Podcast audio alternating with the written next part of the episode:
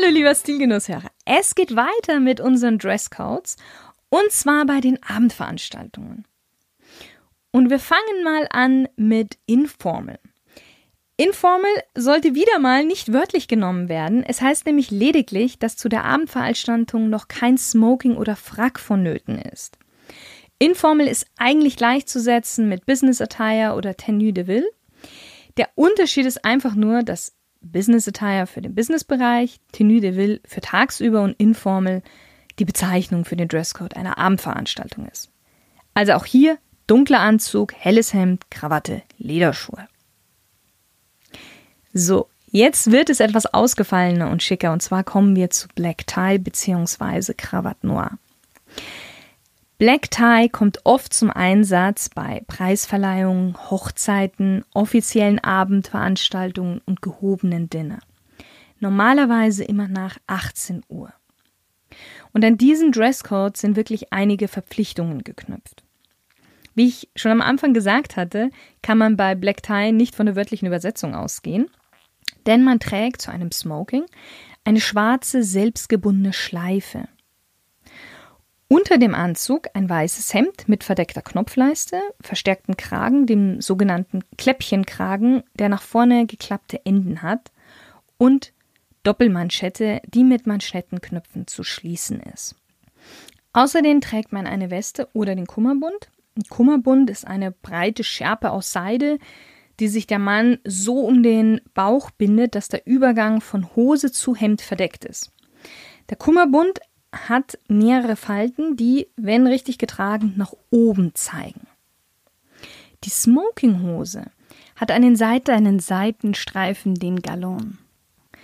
Das gleiche Seidenmaterial wie der Galon hat, findet sich dann auch in dem Smoking-Jackett im aufsteigenden Revers wieder. Und natürlich schwarze Lackschuhe. Alternativ gehen hier auch Glattlederschuhe, die müssen aber wirklich dann auf Hochglanz poliert sein. Bei Black Tie gibt es auch gelockerte Varianten. Zum Beispiel einmal Black Tie Optional. Hier kann man auch anstatt Smoking einen schönen schwarzen Anzug mit Krawatte tragen. Und genauso verhält es sich bei Black Tie Preferred oder Black Tie Requested. Die sagen aus, es wäre wünschenswert, wenn die Herren im Smoking erscheinen. Sollte aber einer das Geld nicht haben, um sich einen passenden Anzug zu leisten, wird er dann aber auch nicht vor der Tür abgewiesen, wenn er einfach auf einen schwarzen Anzug umsteigt. Und die etwas kreativere Variante ist Black Tie Creative. Bei diesem Dresscode soll das Smoking durch ein etwas ungewöhnliches Styling aufgepeppt werden. Hier kannst du vor allem mit der Schleife, dem Hemd oder dem Accessoire spielen.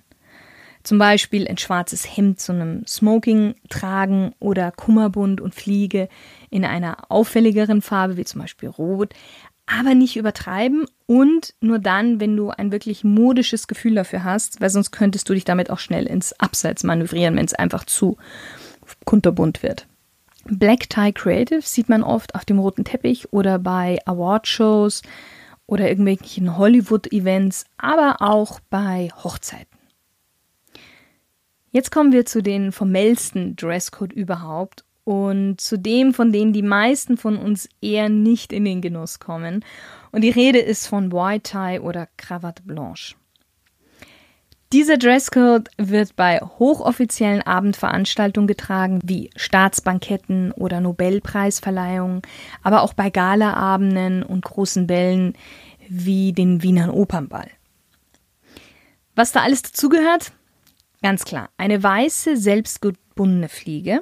Achtung, schwarze Fliege trägt nur der Kellner, somit unterscheidet er sich nämlich vom Gast. Dann ein weißes Hemd mit Kläppchenkragen und verstärkter Brustpartie aus Baumwollpiquet. Eine weiße Weste. Natürlich einen schwarzen Frack mit den beiden Schwalbenschwänzen am Rücken. Eine schwarze Hose und jetzt mit zwei Galonstreifen. Hosenträgern.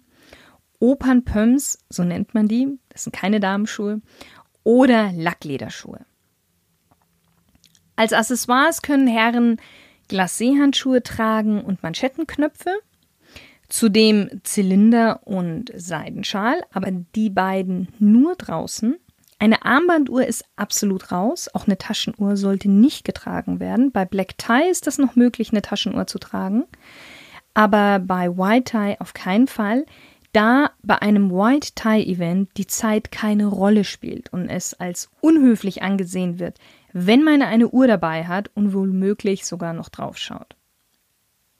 Das waren jetzt erstmal unsere wesentlichen bekannten Dresscodes.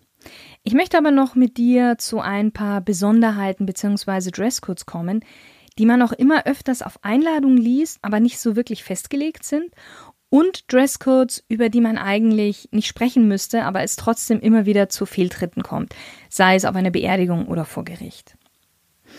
Und wir starten mit einem Dresscode, den ich eingangs schon erwähnt hatte, und zwar Come as you are. Wenn das auf der Einladung steht, heißt das keinenfalls, dass du so kommen solltest, wie du gerade aussiehst, womöglich in Schlabberlook.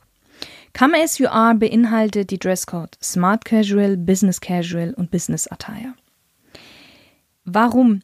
Normalerweise wird Come as you are auf Einladungen versehen, die beinhalten, dass man zum Beispiel nach dem Geschäftlichen noch hingeht. Und die meisten Herren sind dann im, eben in Smart Casual, Business Casual oder Business Attire gekleidet. Und deswegen you are, komm so, wie du quasi von der Arbeit aus rausgehst. Grundsätzlich ein kleiner Tipp. Wenn du dir nicht sicher bist, wie schick du gekleidet sein solltest, zum Beispiel weil auf der Einladung are draufsteht oder vielleicht sogar gar nichts vermerkt ist, Geh immer etwas schicker hin und schau dich dann um und reduziere gegebenenfalls dein Outfit, indem du Krawatte ablegst oder das Sakko ausziehst. Kommst du schon eher etwas sportlicher zu der Veranstaltung und alle anderen sind schicker als du gekleidet, wird es dann eher schwierig, aus diesem Outfit einfach mehr zu machen. Noch ein Dresscode, den man in letzter Zeit immer öfters auf Einladung zu Hochzeiten sieht, ist Summer Chic. Gemeint ist damit Sommerkleidung mit einem schicken Touch. Also Herren dürfen gerne einen hellen Sommeranzug tragen, dazu sogar Sonnenbrille, gepflegte sommerliche Schuhe, auch ein Hut ist erlaubt, zum Beispiel Kreissäge oder ein Panama-Hut. Aber Anzug sollte es immer sein, darunter geht nicht. Für etwas elegantere Partys, Hochzeiten, Strandfeste, Cocktailpartys oder Vernissagen ab 16 Uhr gibt es auch den Dresscode Cocktail. Das ist ein etwas informeller Dresscode, aber schick. Und eigentlich sagt er aus, dass man sich schick, stilvoll und festlich anziehen sollte. Aber es ist keine direkte Kleidung vorgegeben. Grundsätzlich tragen Männer einen schicken dunklen Anzug, Hemd, Krawatte, lässige Schnürschuhe. Aber auch hier kannst du es wieder so handhaben, dass du etwas mehr overdressed dich erstmal kleidest und dann notfalls dein Outfit vor Ort dann etwas downgradest. Kommen wir nun zu den Dresscodes, von denen wir alle wissen müssten, was sich gehört, aber man doch immer wieder Ausreißer findet. Und da steht ganz oben auf der Liste der Dresscode im Urlaub. Im Urlaub haben wir und vor allen Dingen wir Deutsche immer wieder mal die Tendenz, den Touristen raushängen zu lassen, sodass man ihn wirklich kilometerweit weg erkennen kann. Im Urlaub sollte man immer versuchen, sich den Gepflogenheiten und den Kleidergewohnheiten des jeweiligen Landes anzupassen. Auch wenn es sich um ein sehr, sehr heißes Land handelt. Man erweist einfach den Respekt für die Werte und Normen des Landes und beleidigt damit nicht die lokale Bevölkerung. Gerade so Angewohnheiten der Deutschen, mit nacktem Oberkörper rumzulaufen, was so nebenbei bemerkt ein wirklich rein deutscher Brauch ist, finde ich in Deutschland außerhalb des heimischen Gartens schon daneben, aber im Urlaub noch umso mehr. Auch wenn man mal nur eben kurz zum Bäcker gehen möchte. Ein weiter wichtiger Dresscode ist in einem Bereich, der für viele von uns nicht unbedingt eine alltägliche Angelegenheit ist. Ich würde sagen zum Glück, aber dennoch ab und zu mal vorkommt, und zwar ist das das Gericht. Und auch hier gibt es einige ungeschriebene Richtlinien, die, wenn man beachtet, durchaus von Vorteil sein können. Deshalb macht es Sinn, sich vorab wirklich Gedanken über sein Outfit zu machen. Im Gerichtssaal ist ein formeller Dresscode wie Casual, Chic, Business Attire oder Smart Casual angebracht. Dein Fokus sollte darauf liegen, ordentlich, professionell und zurückhaltend zu wirken. Das heißt, ein Businessanzug ist immer sehr gut geeignet, mit oder ohne Krawatte. Solltest du dich in einem Anzug unwohl fühlen, beziehungsweise einfach, weil du ihn selten auch trägst, dann geht auch eine Stoffhose mit einem schicken Hemd. Ganz wichtig ist auch, dass du frisch rasiert bist und eine ordentliche Frisur hast und nicht zu viel Aftershave oder Parfüm aufgetragen hast, weil das wirkt wieder sehr, sehr aufdringlich. Auch eine Begebenheit, die im Idealfall nicht so oft vorkommt, ist die Beerdigung. Und wie im Gerichtssaal solltest du dir auch hier vorab einfach Gedanken machen, was du anziehst, weil es deinen Respekt gegenüber der verstorbenen Person und den Hinterbliebenen zeigt. Sollte der Verstorbene nichts anderes gewünscht haben, ist dunkle Kleidung obligatorisch, also schwarz, dunkelblau oder dunkelgrau.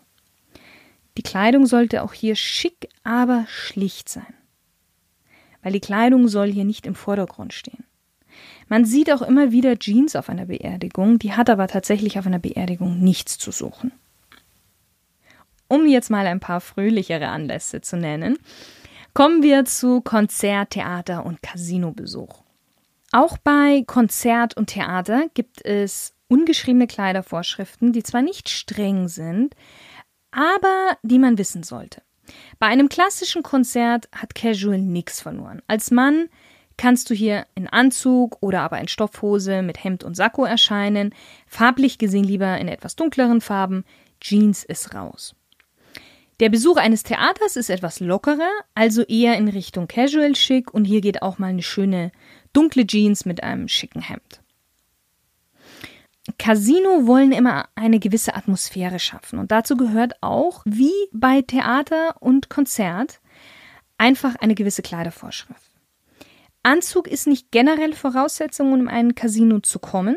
Ich würde aber dir raten, immer vorher beim jeweiligen Casino auf die Homepage gehen und nachschauen, ob sie was dazu schreiben oder aber direkt einfach anrufen und nachfragen, denn manche haben sehr wohl Anzug als Voraussetzung. Wenn ein Casino da eher offen ist, dann sollte das Outfit dennoch stilvoll und gepflegt sein. Weil allein schon von der Geschichte her.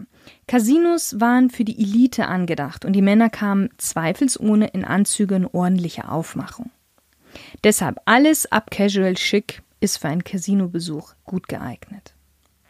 So, jetzt sind wir auch schon am Ende und ich hoffe, ich konnte dir etwas Licht ins Dunkel der Dresscodes bringen und dass du bei der nächsten Einladung, die ins Haus geflattert kommt, genau weißt, was du anziehen solltest. Ich wünsche dir einen wundervollen Tag und danke dir, dass du wieder mal mit dabei warst.